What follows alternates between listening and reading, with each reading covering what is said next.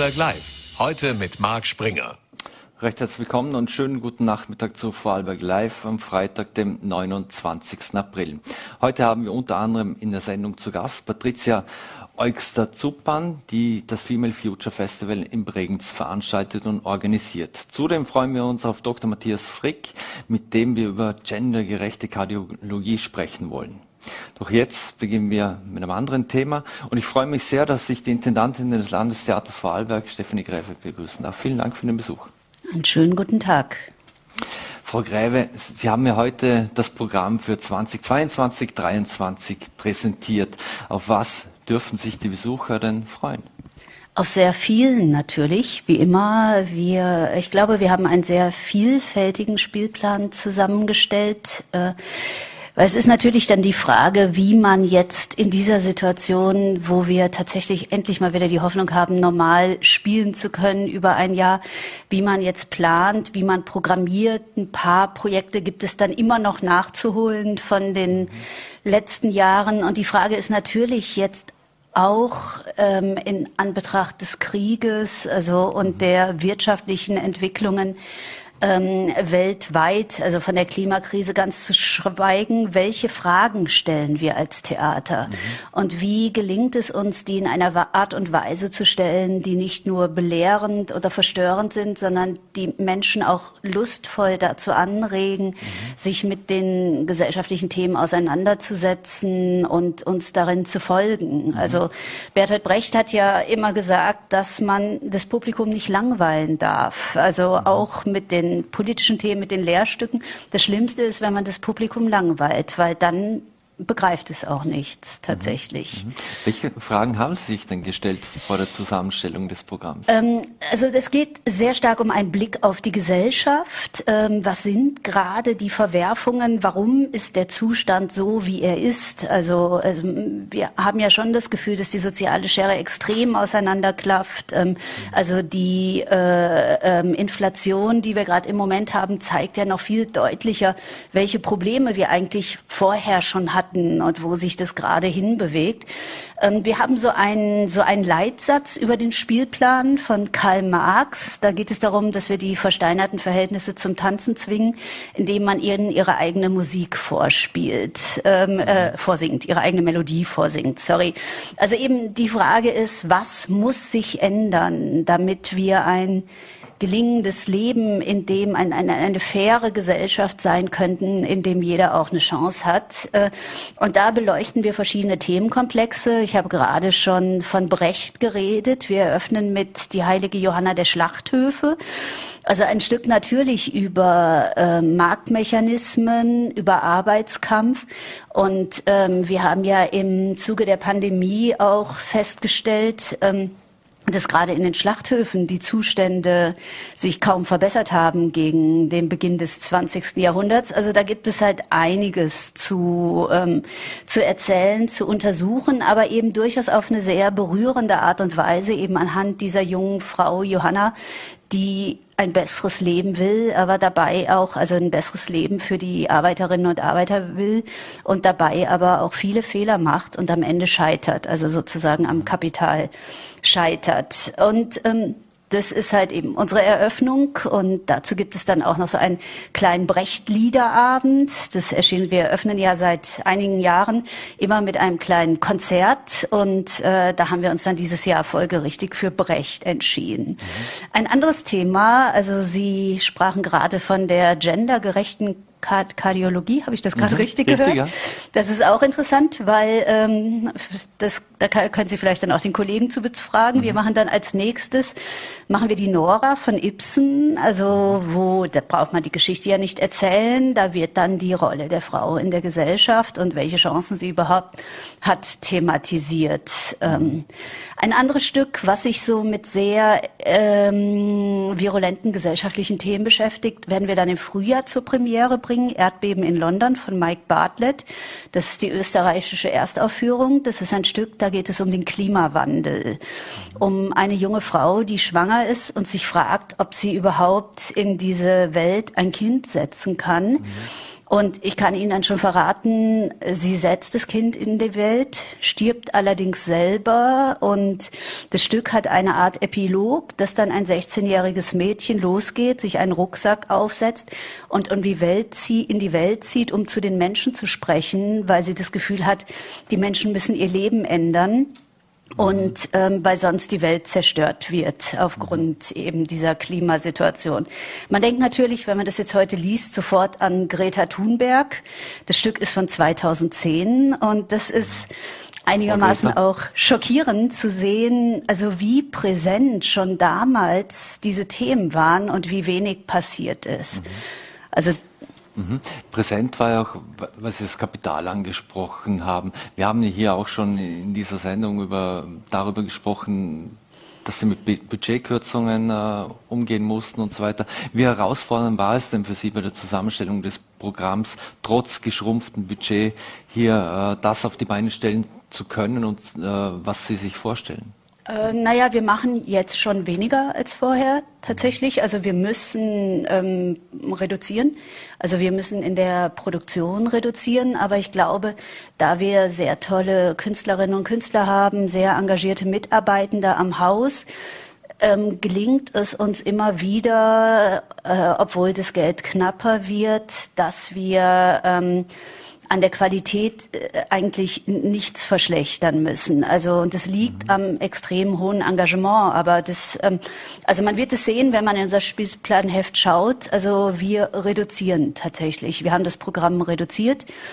Das Ensemble ist etwas kleiner geworden schon im letzten Jahr und ähm, jetzt ist also das Programm wird weniger, also schon ja im vorletzten Jahr schon und in diesem dann nochmal. Mhm. Also es ist nicht äh, einfacher geworden und es wird auch in Zukunft natürlich nicht einfacher werden, weil wir dadurch, dass wir ja ein großer Betrieb sind, ähm, da sind wir natürlich mit den ganzen Steu äh, Teuerungen konfrontiert, mit denen jeder Haushalt konfrontiert ist. Aber wir müssen eben nicht nur unsere 80 Quadratmeter Wohnung heizen, wir müssen halt ein ganzes Theater heizen und beleuchten. Also und diese ganzen Teuerungen schlagen sich nieder. Mhm.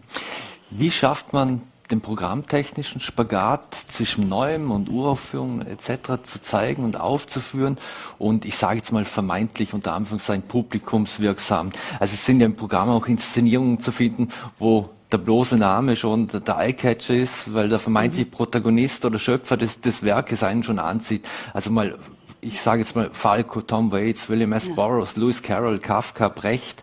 Ja. Äh, das sind Namen, die im Prinzip jeder von uns schon mal gehört hat oder kennt. Also erstmal ist es ja nicht nur ein Spagat zwischen dem künstlerischen Interesse und dem Publikumsinteresse, denn natürlich, wir lieben diese Texte, diese Klassiker. Also auch das Ensemble und die Regie-Teams, die haben auch eine große Sehnsucht danach, sich mit diesen Stoffen zu beschäftigen. Das ist ja für uns keine Strafarbeit, eine Nora zu mhm. machen. Also die Kollegin, die die Nora spielt, freut sich wie wahnsinnig darauf, diese Rolle spielen zu dürfen. Also das ist... Ähm, und also ich empfinde das hier mittlerweile, also ähm, klar, wir mussten uns erstmal kennenlernen, das Vorarlberger Publikum und wir, aber mittlerweile empfinde ich das überhaupt nicht mehr als einen Spagat oder so, sondern wir machen ein sehr breites Angebot. Also heute haben wir zum Beispiel die letzte Vorstellung von To All Tomorrow's Parties. Ich nenne das immer so ein bisschen vereinfacht unser Punk-Musical mhm. ähm, mit Musik von Velvet Underground und einer harten Drogenwelt, die da gezeigt wird. Aber das Publikum ist tatsächlich tatsächlich mittlerweile uns so zugewandt und, und folgt dem auch und sagen dann auch, also dann höchstens mal so, na, das war jetzt nicht so ganz meins, aber ist ja in Ordnung, ist ja kein Problem. Also die Vielfalt. Also die, ähm, also ich hatte kürzlich Besuch von einer Theatermacherin auch aus Salzburg und die sagte, das ist unglaublich, also was, dass wir halt hier uns sowas trauen und dass es so positiv aufgenommen wird vom Publikum. Mhm. Also es, also es ist mittlerweile überhaupt nicht mehr schwer, da ein ausgewogenes Programm aus so eben bekannten Titeln und Uraufführungen herzustellen, weil ich das Gefühl habe, dass das, was uns interessiert, genau der Mix, der für uns künstlerisch spannend ist, funktioniert auch fürs Publikum. Mhm. Im November gibt es ja eben eine Inszenierung des angesprochen, also von Lewis Carrolls Alice im Wunderland. Ist das für jüngeres Publikum gedacht oder was, äh, was haben Sie im Programm für vor allem auch junge Menschen anzubieten? Also Alice im Wunderland ist immer das berühmte von 6 bis 99 mhm. sozusagen. Ähm, das ist natürlich ein Stoff. Also wir haben das ja schon seit Beginn meiner Intendanz hier so gemacht, dass wir diese Position Familienstück nicht nur vormittags für Schulklassen und mhm. nachmittags für Familien gespielt haben, sondern außerdem auch ins Abo genommen haben. Und es funktioniert schon recht gut. Es ist so ein bisschen, man merkt dann ein bisschen, dass in den Abo-Vorstellungen ein bisschen weniger sitzen, weil die Leute dann ihre Abokarten auf die Nachmittage umtauschen, um mit ihren Kindern oder Enkeln zu kommen. Aber grundsätzlich denke ich, dass das Programm für Kinder und Erwachsene also doch oft relativ auch das Gleiche sein kann. Und gerade das ist halt dieses Alice im Wunderland. Also ich bin mir hundertprozentig sicher, dass auch ganz viele Erwachsene Lust haben, das um 19.30 Uhr zu sehen. Und, ähm, und es funktioniert ganz gut. Und wir haben viele Stücke, die sich auch an junges Publikum richten. Also, also auch Stücke wie Nora oder Heilige Johanna, das sind natürlich auch was, was auch Schulen sich gern anschauen. Unsere Kafka-Bearbeitung am Ende der Spielzeit der Black Rider. Mhm. Und was natürlich die absoluten Renner sind, sind die Stücke, die wir in der Box machen. Also die Else von Thomas Arzt. Also die Bearbeitung des Schnitzlerstoffes werden wir wieder aufnehmen. Ähm, Frieda Viva la Vida, das Frida Kahlo Stück. Also wir haben da mhm. schon ähm, also ein sehr breites Angebot. Und tatsächlich kann, können wir auch beobachten, also seitdem ich hier bin, seit 2018, dass das Publikum also im Schnitt jünger geworden ist. Also ich mhm. glaube, wir haben mittlerweile einen ganz guten Mix an jüngeren Menschen, ohne dass die dass das ältere Publikum, das langjährige Publikum sich nicht mehr gemeint fühlt, also sondern die nehmen das dann mal so hin und sagen, ah, das war ein bisschen laut, aber beim nächsten Mal mhm. dann wieder. Also wie funktioniert da die Zusammenarbeit auch mit, mit Schulen und ähnliches? Sie mögen mich jetzt äh, korrigieren. Äh, ich glaube, in Wien wird das ja auch sehr stark forciert, dass junge Menschen in Musicals oder Opern auch mal gehen können, schon in jungen Jahren, damit sie eine Bindung äh, dazu haben und, und das auch kennenlernen. Also als ich hier in meiner ersten Spielzeit war ich überrascht, dass ähm, die Schulen zwar in die Box, in die speziellen Stücke für sie kamen, Chick zum Beispiel ist so ein totaler mhm. Renner. Also das ist irgendwann mal für die Box für 58 Menschen gespielt worden und ähm, dann haben wir es in der Pandemiezeit bei dieser schnellen Öffnung im Juni 20 haben wir es mal probeweise auf die Vorbühne gesetzt und haben gesagt, okay, dann verkaufen wir 200 Karten und jetzt im März haben wir eine Vorstellung vor ausverkauftem Haus gespielt, also vor 480 Plätzen. Also das ist schon, also das funktioniert gut. Also man am Anfang mussten wir viel dafür tun, also den Schulen auch zu vermitteln, dass es sich auch lohnt, in den Abendspielplan zu gehen. Also nicht nur das spezielle Jugendangebot, sondern dass eben so eine heilige Johanna oder so auch der richtige Stoff für sie ist. Dieses Jahr haben wir, diese Spielzeit haben wir wahnsinnig Pech gehabt, weil unsere Hauptstücke, die sich an Schulen richteten, also eben das Pünktchen und Anton, also das ist die Kindervorstellung im November, Dezember, aber auch Herkules und Leons und Lena, wo es auch viele Vorbestellungen von Schulen gab, fiel alles in die Zeit zwischen November und Ende Februar, wo die Schulen nicht kommen durften. Mhm. Und das war ein großer Verlust von uns, für uns natürlich. Und mhm. äh, ich hoffe einfach, dass das nicht wieder passiert. Aber jetzt im Moment merke ich, die Schulen wollen nachholen. Die ähm, haben das schon vermisst, ins Theater mhm. zu gehen. Sie haben sich, wie Sie auch selbst schon gesagt haben, zum Ziel gesetzt, künstlerisch zu hinterfragen, was denn in unserer Gesellschaft so extrem schief läuft. Jetzt, wir haben und hatten Corona, das die Gesellschaft und zum Teil auch Familien gespalten hat. Was stand da im Zentrum Ihrer thematischen Überlegungen? Also für mich steht eigentlich die soziale Frage im Zentrum der Überlegung. Und ich glaube, dass wenn jetzt auch viel davon geredet wird, von den Gräben, die die Pandemie gerissen haben, hat, ich, würde das nicht noch nicht mal so sehen. Also ich würde sagen, die Pandemie und die ähm, größere soziale Spaltung hat einfach die Gräben sichtbar gemacht, die es vorher schon gab. Also ich mein, mein Eindruck ist immer, ähm, also ich bin in den 80ern sozusagen Teenager gewesen und politisiert worden und bin in eine Gesellschaft reingewachsen, die noch viel stärker so etwas wie eine Solidargemeinschaft war. Also tatsächlich hatte ich das Gefühl, es gibt einen anderen sozialen Zusammenhalt. Und mit den 90ern der Neoliberalisierung haben wir da doch einiges an Zusammenhalt, an dem Begriff von Miteinander und der Verantwortung und dass wir einfach uns als Teil einer Solidargemeinschaft empfinden. Das ist extrem erodiert mhm. mit den 90ern und Nullerjahren. Und dann hatten wir mit der Finanzkrise ja kurz die Hoffnung, da waren die Feuilletons immer voll davon, von klugen Artikeln darüber, wie jetzt alles anders wird. Und es ist aber immer noch schlimmer geworden. Also dieses Gefühl von einer gesamtgesellschaftlichen Verantwortung und dass wir Probleme nur gemeinsam lösen können und dass es auch darum geht, dass Menschen nicht abgehängt werden dürfen. Also das ist einerseits, also in Deutschland habe ich das extrem erlebt, natürlich seit, der 90, seit den 90ern, die, ähm, während es dem Land wirtschaftlich gut ging, wurde eigentlich den Gewerkschaften immer wieder eine starke Lohnzurückhaltung verordnet, verordnet weil ja das die Wirtschaft sonst nicht aushält. Mhm. Und wie sich das entwickelt hat, wie die Reallöhne in den letzten Jahrzehnten gesunken sind, was eigentlich in keinem Verhältnis zur eigentlichen Wirtschaftskraft in unseren Ländern steht, ob das jetzt Deutschland oder Österreich ist. Also das ist schon sehr, sehr bedenklich. Und ich glaube, das ist ein Bereich, wo wir hinschauen müssen und auch schauen müssen, wie wir wieder diese Gesellschaft zusammenführen und eine gemeinsame Verantwortung übernehmen. Also ich glaube, dass eben diese ganzen Verwerfungen der Pandemie ähm, ist einfach eine Frage, dass da Menschen, die sich ohnehin abgehängt fühlen und nicht mehr aufgehoben fühlen in dieser Gesellschaft, dann in einer extremen Weise reagieren. Aber die Ursachen liegen woanders. Mhm. Die liegen tatsächlich in diesem, dass wir, ähm, dass sich Menschen im Stich gelassen fühlen von der Gesellschaft. Künstler, Kulturschaffende haben ja unter Corona besonders gelitten.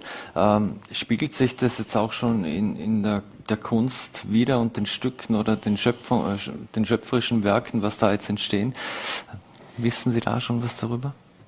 Ich spüre einfach also ein großes Nachholbedürfnis, also so eine Sehnsucht danach, sich mit vollem Engagement in die Produktion, in die Rollen zu werfen, tatsächlich ähm, und also tatsächlich auch etwas verhandeln zu wollen. Also ich glaube im Moment, wenn ich äh, unseren Regie-Teams oder dem Ensemble, also diesen Künstlerinnen und Künstlern sagen würde, wir machen jetzt eine Produktion nur zur Unterhaltung, ohne dann inhaltlichen Anspruch zu haben, ohne was erzählen zu wollen, wenn sie auch sagen, ja, geht doch nicht. Also die, also wir, wir müssen uns doch positionieren und äußern. Also es gibt, also mir begegnet jetzt weniger das Bedürfnis, das war ja eben, also in der ersten, ähm, im ersten Jahr der Pandemie war das ja so ein bisschen so ein Thema, ob man jetzt Pandemiestücke oder Nach-Pandemiestücke machen sollte. Aber da wir ja auch mittlerweile langsam begriffen haben, dass wir vermutlich in den nächsten zehn Jahren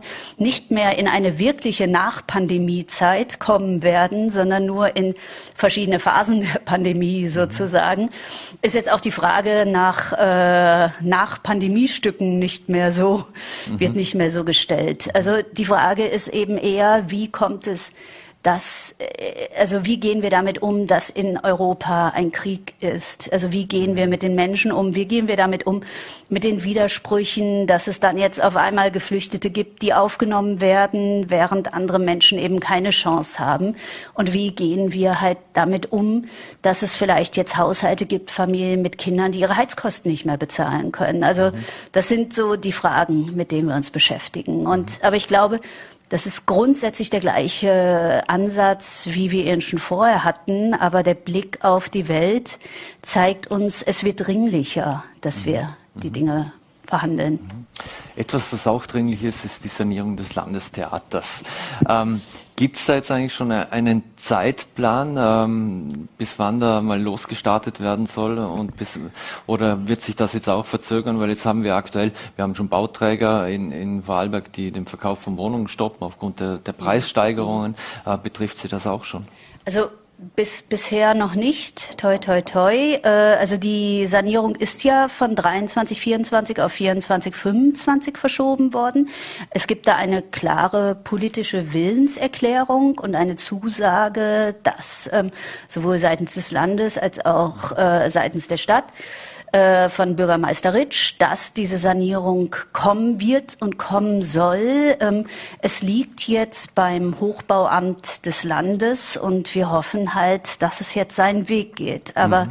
also im Moment äh, habe ich keinen Anlass, also obwohl natürlich diese ganzen Nachrichten die man so hört, also auch zu diesen Materialkostensteigerungen und diesen mhm. Baustellen, die nicht weiterarbeiten können, weil irgendwas fehlt, ist bedenklich. Aber im Moment vertrauen wir noch darauf, dass wir 24, 25 sanieren werden. Mhm. Abschließend, wie, wie lange halten Sie unter diesen Bedingungen noch durch oder würden Sie noch durchhalten? Weil ständig etwas zu reparieren und Löcher zu stopfen, das verursacht ja auch Kosten. Es verursacht Kosten und es ist auch ein bisschen ähm, frustrierend. Also wir müssen jetzt zum Beispiel eine neue Steuerung für den Schnürboden kaufen, ähm, weil die einfach kaputt ist. Und also wir diskutieren, irgendwann sollte die Sanierung ja auch 22, 23 kommen ähm, und ähm, pünktlich zu 22 ist diese Schnürbodensteuerung kaputt gegangen. Wir haben schon die Intercom-Anlage ersetzt. Wir müssen ganz dringend an der Beleuchtung was machen, weil wir noch nicht angefangen haben, auf LED umzustellen. Also gerade bei den heutigen Energiekosten, aber auch was halt die Klimasituation angeht. Also Sie müssen sich vorstellen, wir beleuchten letztlich unser ganzes Theater noch mit der verbotenen Glühbirne, um mhm. es so auf den Punkt zu bringen. Unser CO2-Fußabdruck ist eine Katastrophe. Also da mhm. muss eigentlich viel passieren. Und natürlich, es ist ein bisschen wie bei einem alten Auto. Also als junger Mensch hat man sich ja dann so billige Autos gekauft mhm. zu 1200 Mark und hatte dann so einen Schrauber, der dann immer gesagt hat, okay, das mache ich dir noch mal für 100 Mark. Mhm. Und irgendwann hat der Schrauber dann aber gesagt, nee, lohnt sich jetzt nicht mehr. Kauf dir mal ein neues Auto für 1200 Mark. Mhm. Aber wir schrauben eigentlich schon, obwohl unser Schrauber schon vor acht Jahren gesagt hat, lohnt sich nicht mehr, schrauben wir fröhlich weiter. Aber mhm. eben, mhm. ich gehe davon aus, dass es ein Ende haben wird und wir 24, 25 sanieren. Also 1200 Mark für das jüngere Publikum, das sind ungefähr 600 Euro heute gerechnet. Eine letzte Frage noch. Äh, wie sieht es mit einer Übergangsbleibe aus? Äh, sind Sie da schon fündig geworden? Na, wir haben sehr viele Ideen, aber es bringt ja nichts, solange wir nicht ein ganz konkretes Go haben und sagen, okay, sucht euch einen Ort für ähm, September 24 bis Juni 25 und in ganz konkrete Gespräche gehen können, hat, hat es ja keinen Sinn. Also wir werden natürlich in dem Jahr weniger produzieren, weil auch ein Teil unseres Budgets in die Sanierung gehen wird. Und unser Wunsch ist ja, dass wir im Land unterwegs sind, mhm. dass wir mal in Dornbirn sind, in Feldkirch, dadurch, dass wir einfach dieses Jahr auch nützen, um ein bisschen, also uns im Land auch anderem Publikum vorzustellen und es nach Bregenz zu locken dann für die Zukunft. Klingt sehr spannend. Wir werden es weiter verfolgen. Ich bedanke mich recht herzlich für den Besuch hier bei Fall Begleif, wünsche alles Gute und viel Erfolg und vor allem bleiben Sie gesund. Ich bedanke mich auch Dankeschön. und alles Gute Ihnen. So, meine Damen und Herren, und wir wechseln das Thema, machen auch hier im Studio gleich einen Fliegenwechsel, weil wir wollen jetzt über das Thema geschlechtsspezifische Kardiologie reden. Und ich freue mich sehr, dass ich jetzt Dr. Matthias Frick vom LK Feldkirch in, in, aus der Inneren Medizin begrüßen darf. Vielen Dank für den Besuch. Vielen Dank für die Einladung. Herr Dr. Frick, wir wollen uns dem Thema mal etwas annähern. Äh, sind Herzerkrankungen eigentlich Männerkrankheiten? Nein, äh, man hat zwar den Eindruck, wenn man Abbildungen in allen möglichen Broschüren durchschaut, meistens sind Männer abgebildet, ähm, die einen Herzinfarkt äh, zeigen oder auch wenn es um Herzschwäche geht, es sind fast immer Männer abgebildet. Wenn man aber in die Zahlen schaut, dann sieht man, dass äh, an Herz-Kreislauf-Erkrankungen nicht nur die Männer sterben, sondern die Frauen genauso. Es ist die häufigste Todesursache, äh, nicht nur äh, in Österreich, sondern auch in Vorarlberg und betrifft Männer und Frauen im gleichen Ausmaß. Die gute Nachricht, durch die Entwicklungen in der Kardiologie sehen wir in beiden Geschlechtern einen Rückgang in den letzten Jahrzehnten. Ähm, Wiederum die schlechtere Nachricht ist, aufgrund der Demografie, äh, des Älterwerdens der Bevölkerung nehmen die Zahlen aber äh, sozusagen zu, weil die Bevölkerung älter wird und Herz-Kreislauf-Erkrankungen auch eine Erkrankung des Alters ist. Was sind denn so Krankheiten, die das Herz besonders belasten? Ähm, in erster Linie äh, können wir vier Gruppen unterscheiden. Ähm, das, was wahrscheinlich am bekanntesten ist, sind die sogenannten ischämischen Herzerkrankungen. Da reden wir von den Durchblutungsstörungen. Da gehört klassischerweise akut der Herzinfarkt dazu. Aber es gibt auch chronische Durchblutungsstörungen. Viele kennen den Begriff Angina pectoris. Ähm, das wäre ein typisches Symptom dieser chronischen Durchblutungsstörungen. Das wäre eine Gruppe. Die zweite Gruppe, große Gruppe, ist die Gruppe der Herzschwäche. Äh, da sehen wir eine deutliche Zunahme in den letzten äh, Jahrzehnten. Ähm, da sehen wir einen Unterschied zwischen Männern und Frauen. Äh, bei Männern äh, ist die Herzschwäche eher mit einer eingeschränkten Pumpleistung äh, verbunden, während wir bei Frauen eher das äh, Problem sehen, dass die Pumpleistung im Ultraschall normal ausschaut, aber die eine steif, ein steifes Herz bilden mhm. und dadurch aber die gleichen Symptome wie die Männer mit einer reduzierten Pumpleistung. Und wir reden auch von Herzschwäche. Mhm. Sind die da weniger belastbar dann? Ähm, die sind die Symptome sind im Prinzip gleich. Sie können aufgrund der, der Klinik nicht unterscheiden, ob, äh, ob, ob das eine, eine Herzschwäche mit eingeschränkter oder mit erhaltener Pumpleistung ist. Äh, das können Sie nur mit dem Ultraschall. Mhm. Und ähm, die dritte Gruppe sind die Herzklappenerkrankungen. Ähm, das ist eine große Gruppe. Da gibt es äh, marginale Unterschiede zwischen den äh, Geschlechtern. Und die vierte sind die Herzrhythmusstörungen. Ähm, da sehen wir zum Beispiel beim Vorhofflimmern auch einen Unterschied. Frauen haben ein höheres Risiko, einen Schlaganfall infolge dieser Rhythmusstörung zu bekommen als Männer. Also es gibt da schon Unterschiede äh, zwischen Männern und Frauen, aber äh, im Prinzip äh, sind beide Geschlechter betroffen. Mhm. Werden Frauen und Männer schon gleich behandelt oder gibt es da auch schon Unterschiede jetzt in der Behandlung? Ähm, Aktuell ist es so, dass die Behandlung äh, eigentlich dieselbe ist. Also es, ist, es gibt jetzt nicht Medikamente, die wir nur bei Frauen einsetzen oder Medikamente, die wir nur bei Männern einsetzen. Wir wissen aber, dass äh, bestimmte Medikamente unterschiedliche Wirkung haben. Zum Beispiel, wenn Sie an das Aspirin denken, mhm. ähm, da sehen wir, wenn man das in der Prophylaxe bei Männern gibt, sehen wir sehr, sehr wohl einen Erfolg. Bei Frauen funktioniert das nicht, weil hier die, die Nebenwirkungen, äh, also Blutungen, so zunehmen, dass, das, äh, dass es ein Problem ist. Also da sehen wir Unterschiede. Wenn aber ein Mann, wenn wir zum Herzinfarkt zurückgehen oder eine Frau einen Herzinfarkt haben, ist die Behandlung dieselbe. Mhm. Jetzt habe ich ja aus Deutschland gelesen, dass Frauen oft bei diesen klinischen Studien unterrepräsentiert sind, auch äh, in Bezug auf die Medikamente. Macht es das schwieriger für Sie? Es macht es schwieriger, weil wir interpretieren müssen äh, und, und sozusagen äh, hochrechnen müssen, dass die Wirkung gleich ist. Aber es ist absolut richtig, in den Medikamentenstudien sind meistens äh, äh mehr Männer äh, drinnen als Frauen. Ähm, und ich glaube, das ist eines der zentralen Botschaften dieser geschlechtsspezifischen Kardiologie ist, dass man auch bei Frauen eben nicht nur unter Anführungszeichen an den Brustkrebs und an andere Krebsformen denkt, sondern eben auch an die Herz-Kreislauf-Erkrankungen und die auch diagnostiziert. Und das ist ein, ein eines der, glaube ich, noch äh, äh, größeren Punkte, äh, wo, wir, wo wir uns noch verbessern können, dass wir eben auch an die Herz-Kreislauf-Erkrankung bei Frauen denken und nicht, nicht an die Tumorerkrankungen ausschließlich. Ist das Thema geschlechtsspezifische Kardiologie relativ jung und neu oder mhm. gibt es das schon länger? Es gibt ungefähr jetzt 30 Jahre. Begonnen hat es eigentlich mit einem, einem Artikel in einer bekannten medizinischen Zeitschrift 1991, in dem eben darauf hingewiesen wurde, dass Frauen sich beim Herzinfarkt manchmal anders präsentieren, als wir das bei Männern kennen. Also es ist nicht nur der typische Druck in der Brust und, das äh, und die, im Arm. Genau, das Kribbeln im Arm, die fahle Gesichtsfarbe und mhm. äh, der Schweißausbruch, sondern Frauen haben auch gerne mal Atemnot nur oder sie haben Schmerzen eher im Bauch oder nur im Kiefer. Also sie können sich häufiger mit, wir nennen das atypischen Symptomen präsentieren. Mhm. Und äh, darauf wurde eben in diesem Artikel 1991 hingewiesen. Und das war sozusagen, hm, wenn man so will, der Beginn dieser geschlechtsspezifischen Forschung in der Kardiologie und hat dann in einem Schneeballsystem, natürlich am Anfang langsamer, dann immer mehr äh, zu neuen Erkenntnissen geführt. Mhm. Ist es eigentlich korrekt, dass äh, ein Herzinfarkt bei einer Frau öfters tödlich ausgeht wie beim Mann? Ähm, da ist, äh, da sind, da sind sich die Experten noch nicht ganz einig. Warum, warum zögere ich hier?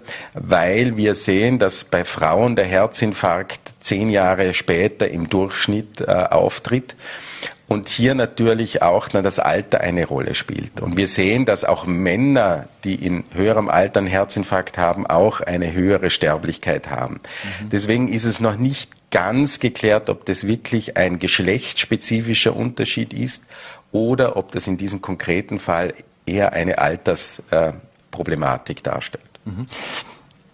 Jetzt in, in der Corona-Zeit waren fra viele Frauen besonders ja. stark unter Druck, äh, Arbeit, Homeschooling ja. und so weiter mit den Kindern. Hat sich das jetzt auch im Vorarlberg schon bemerkbar gemacht aus Ihrer Erfahrung, dass mehr Frauen jetzt kommen mit äh, Herzbeschwerden oder ähnlichem oder ist das noch kein Thema?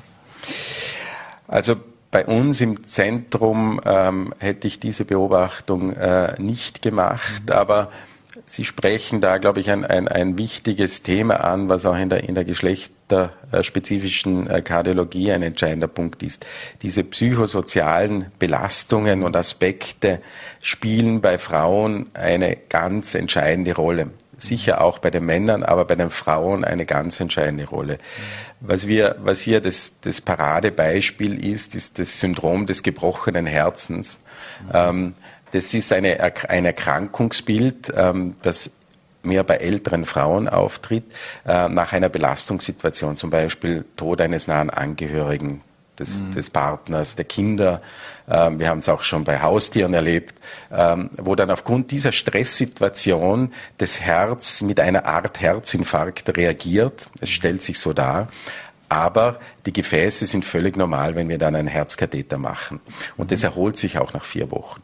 Mhm. und das ist, äh, vielleicht sehen wir das auch erst in den nächsten Jahren, diese Mehrbelastung, die die Frauen, mehr Frauen wahrscheinlich gehabt haben als Männer in dieser, in dieser Zeit. Ähm, aber aktuell äh, wäre es bei uns äh, im Zentrum zumindest nicht aufgefallen. Mhm. Wie sieht denn eine gute Vorsorge für, für Männer und Frauen aus? Ich kann mich gerade erinnern, habe es, glaube ich, gerade selber bekommen, einen Brief mhm. von der, dass man mhm. zur Vorsorge sich mhm. wieder anmelden soll und gehen soll. Äh, was kann man denn selber tun? Geht es unbedingt, sollte man unbedingt zum Kardiologen? Also als allererstes äh, dieser Aufforderung nachgehen und diese mhm. Untersuchung machen. Das ist der größte Hemmschuh äh, leider, mhm. dass, dass viele nicht hingehen zur Vorsorge. Damit werden mit dieser Vorsorgeuntersuchung werden schon viele Aspekte äh, abgedeckt. Ähm, da wird nach den klassischen Risikofaktoren gefragt, zum Beispiel der hohe Blutdruck, die Zuckererkrankung, das hohe Cholesterin, das Rauchen. Ähm, das wird damit schon einmal ganz gut äh, abgedeckt. Und wenn man hier Risikofaktoren festmacht, dann geht es darum, dass man dann einen Schritt weiter geht und schaut, muss ich die spezifisch behandeln? Steckt da vielleicht schon eine stumme Herz-Kreislauf-Erkrankung ähm, als Folge dahinter? Ähm, und dann äh, ist sicher dann der nächste Schritt äh, zur, zur Kardiologin oder zum Kardiologen zu gehen. Aber primär sind wir mit dieser Vorsorgeuntersuchung, wie wir sie in Vorarlberg haben, ähm, exzellent aufgestellt und ich kann nur an alle appellieren, dorthin zu gehen und die Risikofaktoren sich anzuschauen. Vielleicht ein Punkt gerade noch bei Frauen, was Risikofaktoren für Herz-Kreislauf-Erkrankungen betrifft. Ähm, wir sehen zunehmend, dass es auch geschlechtsspezifische Risikofaktoren gibt. Was meine ich damit? Das sind ähm, zum Beispiel, wissen wir, dass Frauen, die äh, in der Schwangerschaft der Schwangerschaftsvergiftung hatten oder einen Bluthochdruck hatten während der Schwangerschaft, ein höheres Risiko für Herz-Kreislauf-Erkrankungen haben. Mhm. Und diese geschlechtsspezifischen Faktoren, es gibt dann auch noch andere Erkrankungen, aber auch die Pille beispielsweise, auch da gibt es Beispiele äh, für mehr Herzinfarkte oder Thrombosen, ähm, die gilt es aufzuarbeiten und spezifisch noch nachzufragen. Die werden mhm. normalerweise nicht bei jeder Standard-Vorsorgeuntersuchung ähm, äh, mit abgefragt, aber das ist gerade bei Frauen, die sowas äh, durchgemacht haben oder erlebt haben, vielleicht auch ein Hinweis, dann den Spezialisten aufzusuchen. Mhm. Ein großes Thema war natürlich auch die Impfung in den letzten Monaten, Wochen, äh, letzten Jahr mehr oder weniger. Wie sieht denn mit der Impfung und Herz-Kreislauf-Erkrankungen aus? Wird die da empfohlen oder muss man das total äh, pro Fall unterschiedlich bewerten? Nein, eigentlich nicht. Also wenn man es jetzt ganz nüchtern runterbricht äh, ähm, an, an, medizinischen Daten und Emotionen rauslässt, dann ist es eigentlich eine relativ eindeutige Sache. Es gibt, glaube ich, in der Medizin wenig Sachen, die so eindeutig sind wie die Impfung bei Herz-Kreislauf-Erkrankungen. Ähm, wie Sie wissen, ähm, Patienten, Patientinnen mit Herz-Kreislauf-Erkrankungen haben das höchste Covid-Risiko gehabt, vor allem in den ersten Wellen. Bei Omikron scheint es jetzt ein bisschen anders zu sein, aber in den ersten Wellen auf jeden Fall. Und die haben gerade enorm profitiert von der Impfung, was schwere Verläufe betrifft. Und man kann nur jeden, jeder die noch nicht geimpft sind, raten, sich impfen zu lassen, weil wir auch nicht wissen, was kommt im Herbst und ähm, dann äh, sind sie gegen diese gefährlichen Varianten geschützt. Mhm. Abschließend noch ein Riesenthema ist natürlich auch Long-Covid. Ähm, was ist denn da der Status der Erkenntnisse? Ich habe jetzt irgendwo gelesen, es gibt so ein Herzmedikament BC007, das da anscheinend schon vielversprechende Erkenntnisse gegeben hat. Das wird derzeit rauf und runter gehypt. Äh, ich glaube, man kann da noch keine abschließende Bemerkung machen. Äh, vielleicht äh, aus, aus der klinischen Erfahrung zwei Punkte dazu. Wichtig ist, dass man zuerst einmal die Diagnose des Long-Covids wirklich stellt. Warum sage ich das? Weil ich einige Patienten gesehen habe, die zu mir gekommen sind, weil sie Long-Covid geglaubt haben zu haben, aber dann eine ganz banale Herzerkrankung oder andere Erkrankung dahinter gesteckt ist.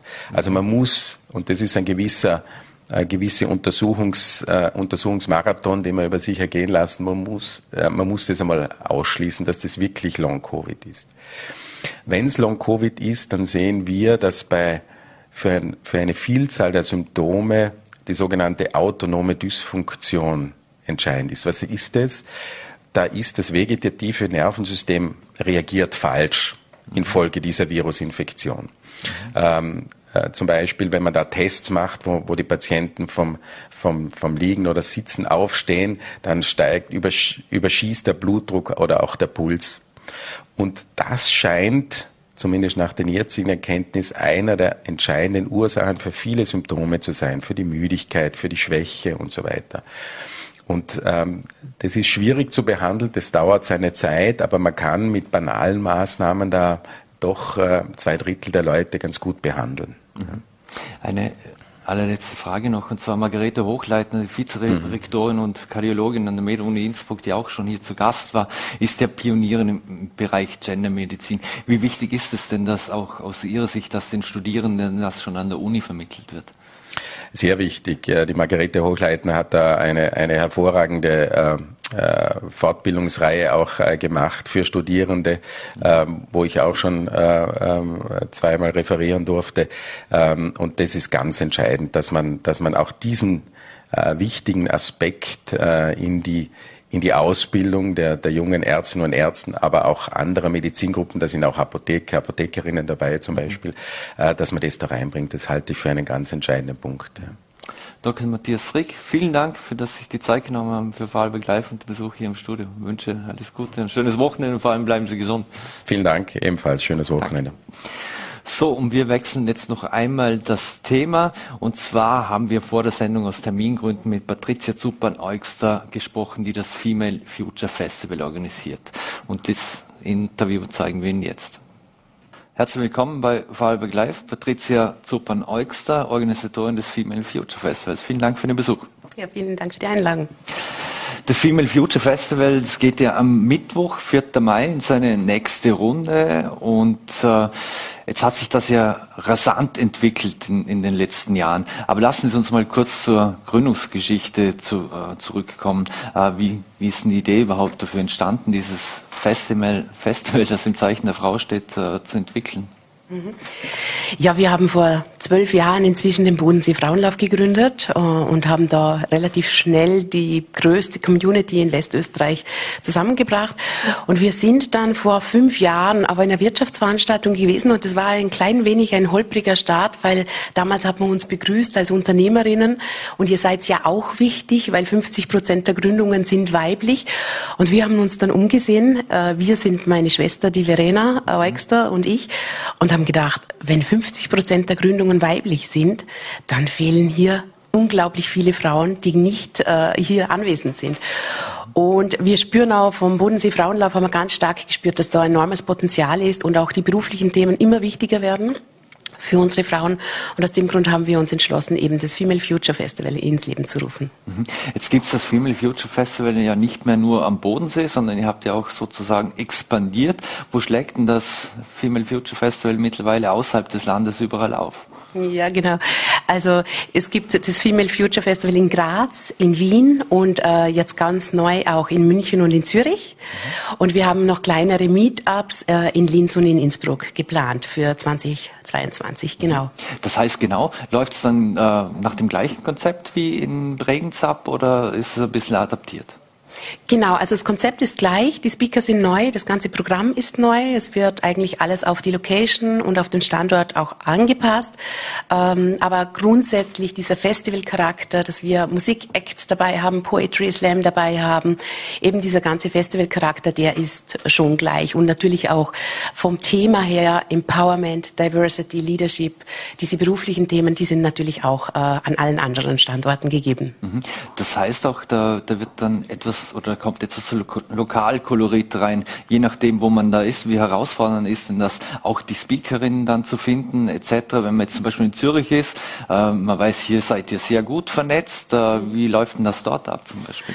Ja, genau, das ist sehr spannend. Also wir sind da, ähm, das ist natürlich die Kernaufgabe, das spannende Programm eben auf die Beine zu stellen und da immer wieder internationale Speakerinnen auf die Bühne zu holen, aber auch die regionalen Frauen äh, und Männer auch auf die Bühne zu holen, die was zu sagen haben und die den anderen Mut machen und inspirieren. Das wird, wie gesagt, jedes Mal angepasst und da werden natürlich auch immer regionale Speakerinnen zu den Female Future Festivals eingeladen. Mhm. Das erste Festival war als Event gedacht, das für Frauen ein Tag der Inspiration sein soll und die Besucherin fit für die berufliche Zukunft macht. Was werden denn am 4. Mai in Bregenz heuer die zentralen Themen sein? Es sind die Themen der Zukunft, äh, die uns alle beschäftigen. Also es geht darum, ähm, Diversity, die Themen äh, genauso wie Leadership, wie Teambuilding und so weiter dabei zu haben. Wir haben ganz, ganz spannende Speakerinnen dabei, zum Beispiel Jael Meyer aus Zürich, die äh, Generation Z Beauftragte oder, oder Spezialistin ist und die da unheimlich viel Know-how mitbringt, wie wir den Generation Z zum Beispiel als Mitarbeiterinnen und auch als Kundinnen begeistern können. Das finde ich zum Beispiel irre spannend. Und wir haben ganz viele Sachen auch dabei äh, von ähm, Miriam Höller, die Stuntfrau, Ex-Stuntfrau, die natürlich auch über Mut spricht und über den ersten Schritt, wie wir das Ganze angehen. Äh, Mut ist, glaube ich, ein zentrales Thema, das wir jetzt genau in diesem Zeitpunkt auch dringend brauchen. Und wir haben auch äh, Tatjana Kiel relativ kurzfristig dazu bekommen. Sie ist ähm, Managerin von Klitschko Ventures, also sie ist Geschäftspartnerin von Wladimir äh, Klitschko und hat früher eben diese Boxkämpfe organisiert und jetzt diese ganzen Hilfstransporte in die Ukraine. Und hat auch mit Wladimir Klitschko ein äh, Konzept entwickelt, äh, das sich FACE nennt, das, ähm, das die Teilnehmerinnen auch äh, dazu bringt, mutig zu sein, dem Ganzen den, mutig eben ins Auge zu schauen und äh, dann auch umzusetzen. Mhm. Genau. Also sehr spannend. welchen, mhm. Welche Vorträge oder Diskussionen freuen Sie sich denn besonders? Ich glaube, das waren die drei, aber wir haben ja zwei verschiedene Stages und wir mhm. haben auch äh, Masterclasses und Diskussionspanels. Ähm, es ist für jeden was geboten. Also mhm. von dem her, ähm, meistens sind es nicht äh, immer die Top-Speakerinnen, die mich dann begeistern oder am Ende des Tages sagen, äh, da habe ich am meisten mitgenommen, sondern eigentlich auch etwas, mit dem ich gar nicht gerechnet habe. Mhm. Wie der Name sagt, äh, steht das äh, Female Future Festival im Zeichen der Frau. Aber dürfen auch Männer zum Beispiel auf die Bühne? Ja, unbedingt. Also wir brauchen auch äh, die Männer dabei. Es sind dieses Jahr leider nur vier sind es mhm. geworden, die auf der Bühne als Speaker dabei sind. Wir haben aber im Publikum immer mehr, Gott sei Dank, mhm. das freut uns sehr. Und natürlich, jeder Mann ist herzlich willkommen. Mhm. Sind das äh, Männer vor allem auch, die aus der Wirtschaft kommen? Jetzt wissen wir zum Beispiel, wenn es um Kaufentscheidungen und Ähnliches geht zu Hause, da haben ja meistens die, die Frauen die, die Hosen an und sagen, was gekauft wird, wo investiert wird. Ja, das stimmt. Nach wie vor sind 80 Prozent der Kaufentscheidungen werden von Frauen gefällt. Äh, beim Female Future Festival habe ich das Gefühl, dass sehr, sehr viele aus dem HR, also aus dem Personalbereich dabei, mhm. dabei sind, also die Personalleiter der großen und mittelständischen Unternehmen, die ganz genau wissen, dass Frauen äh, auch so eine letzte Ressource sind, äh, die noch nicht auf dem Arbeitsmarkt komplett ähm, etabliert ist, wo, wo noch mhm. viel Potenzial auch äh, schlummert. Und aus dem Grund, die Männer, die sind, die sind auch ganz, ganz oft aus dem HR-Bereich, aus dem Personalbereich. Mhm. Jetzt wissen wir, Frauen in Führungspositionen, Aufsichtsräten oder Ähnlichem sind immer noch unterrepräsentiert. Äh, ist es nach wie vor so, dass Frauen mehr leisten müssen, damit sie in diese Position kommen und auch damit sie oftmals gleich viel verdienen? Ja, ich sage jetzt einfach mal ja. Also ich glaube, da tut sich was, aber es tut sich eben äh, sehr, sehr langsam. Unser Zugang vom Female Future Festival war es immer so ganz, ganz viele Frauen zu ermutigen, ihren Schritt zu gehen. Und aus dieser Breite äh, werden sich dann auch die Spitzen äh, erheben, sage ich jetzt mal die Vorstandsvorsitzenden und so weiter.